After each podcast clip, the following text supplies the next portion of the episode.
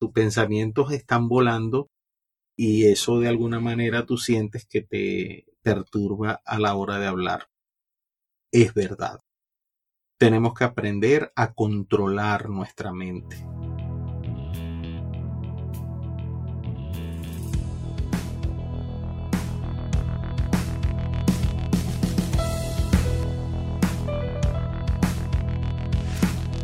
Si eres de las personas que tiembla cuando debe hacer una exposición en la universidad, presentar algún proyecto en el trabajo frente a tus clientes o sencillamente dedicar unas palabras en una reunión familiar, este podcast es para ti. Aquí te brindamos las herramientas para que asumas una actitud positiva ante el público, el conocimiento para desarrollar tus habilidades en oratoria y ganes la confianza necesaria para conectar con tu audiencia.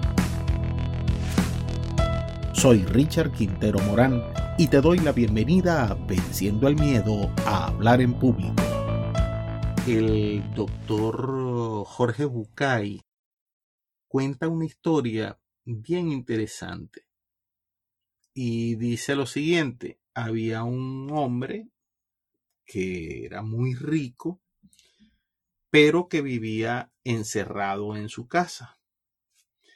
Y en una oportunidad un amigo le regaló un carruaje y lo invitó a salir de su casa y aquel hombre cuando vio ese carruaje tan bello, bien adornado, bien decorado, con una madera muy fina, finamente labrado, a él le pareció que ese carruaje era hermoso abrió la puerta del carruaje, se sentó dentro del carruaje y se quedó dentro del carruaje. Pero pasó el tiempo y el carruaje seguía allí. De tal forma que, bueno, ya al terminar el día y luego de pasar todo el día sudando ahí dentro del carruaje, volvió a entrar a su casa. Al otro día el amigo fue a visitarlo y le dijo, mira, ¿cómo te pareció el carruaje? No, el que está bellísimo, pero mira, yo me pasé el día ayer dentro del carruaje y no hizo nada. Pero claro, ¿cómo va a ser si necesita unos caballos para que lo halen? Ah, es que hay que ponerle caballos al carruaje. Fueron, buscaron unos caballos, los acoplaron al carruaje y le dijo, no ves, ahora tienes los caballos para que tiren del carruaje. El hombre se volvió a montar y los caballos salieron a pasear.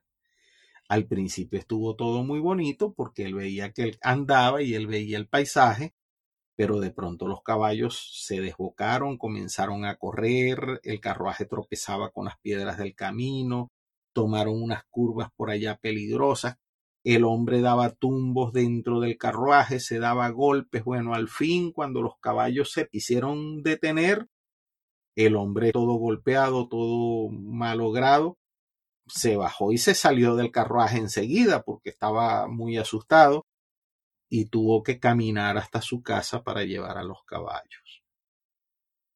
Al otro día vuelve su amigo a visitarlo y le pregunta que cómo le fue ahora con el paseo del carruaje. Estuvo horrible, los caballos se metieron por unos sitios, eso, mira, mira cómo tengo el cuerpo todo moreteado de los golpes que me di allí, chico, pero es que el carruaje necesita un conductor para que el conductor guíe a los caballos.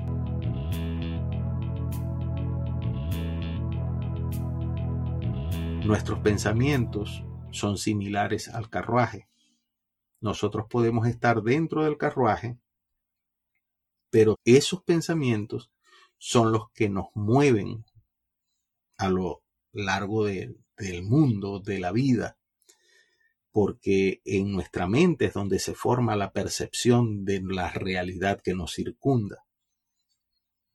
Pero si nosotros nos montamos en ese carruaje y dejamos que los pensamientos, así como los caballos, anden solos, nos van a llevar todo el tiempo al garete necesitamos el conductor. Y ese conductor somos nosotros que tenemos que tomar las riendas de nuestros pensamientos y hacer que vayan por donde queremos, que esos pensamientos no se desboquen. No es fácil porque necesitamos tener un dominio, un autocontrol de nuestra vida para que esos pensamientos estén allí sujetos a nuestra decisión. Pero es nuestra responsabilidad a través del entrenamiento, a través de la meditación, a través del estar conscientes, lo que llaman ese proceso de la conciencia en el aquí y en el ahora, que podemos aprender a controlar esos pensamientos para que cuando necesitemos que vuelen porque necesitamos activar nuestra creatividad, ellos eleven su vuelo hasta lo más alto. Pero cuando necesitamos estar en calma, también sepamos recogerlos, retenerlos y que se queden allí estáticos. Es un proceso que tenemos que hacer y es un proceso en el que tenemos que trabajar. No preocuparnos por eso, ocuparnos de que nuestros pensamientos estén sujetos a nuestras riendas.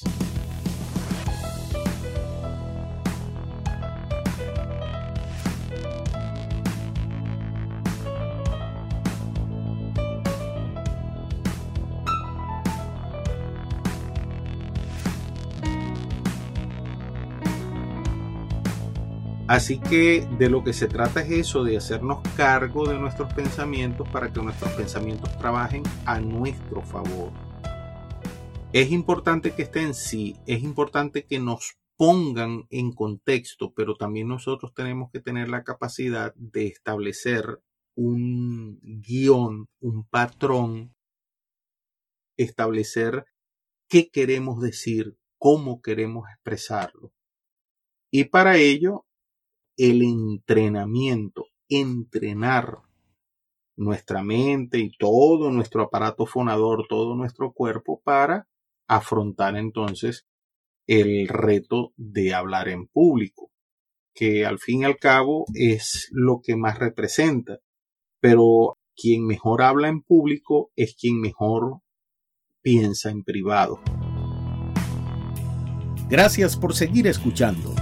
Espero que este contenido sea de provecho para ti. Ahora te invito a poner en práctica nuestras recomendaciones. Reserva unos minutos cada día para ejercitarte, practicar tu oratoria, grabarte y evaluarte. Déjame saber en los comentarios de tu progreso, tus inquietudes y planteamientos sobre el podcast. Suscríbete y activa las notificaciones para que no te pierdas los nuevos episodios y compártelo con tus amigos. Así nos ayudas a aportar beneficios a más personas.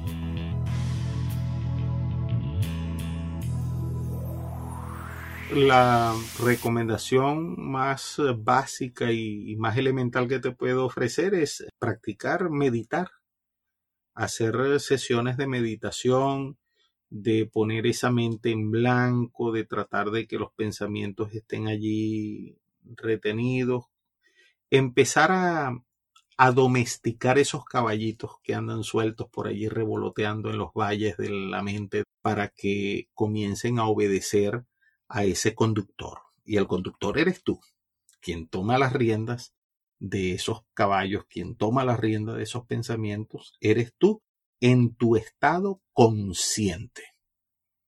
Y cuando estamos conscientes, estamos presentes.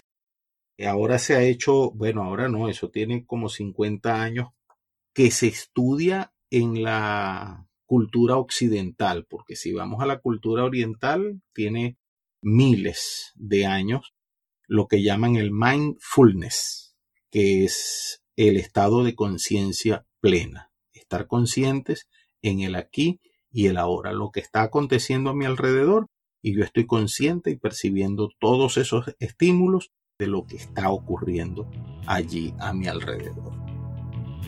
Te repito, no es cuestión de un día, pero hoy es el mejor día para comenzar.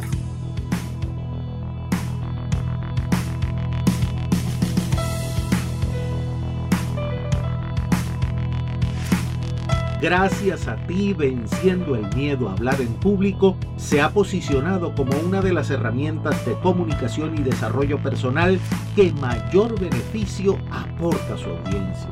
Ahora, te pido que me dejes tu calificación de 5 estrellas, si así lo consideras, y nos regales un like en tu plataforma de reproducción. De esta manera, contribuyes a que podamos alcanzar a muchas más personas. Nos escuchamos pronto y como siempre te recuerdo, si el miedo a hablar en público te atrapa, afrontalo y habla con libertad.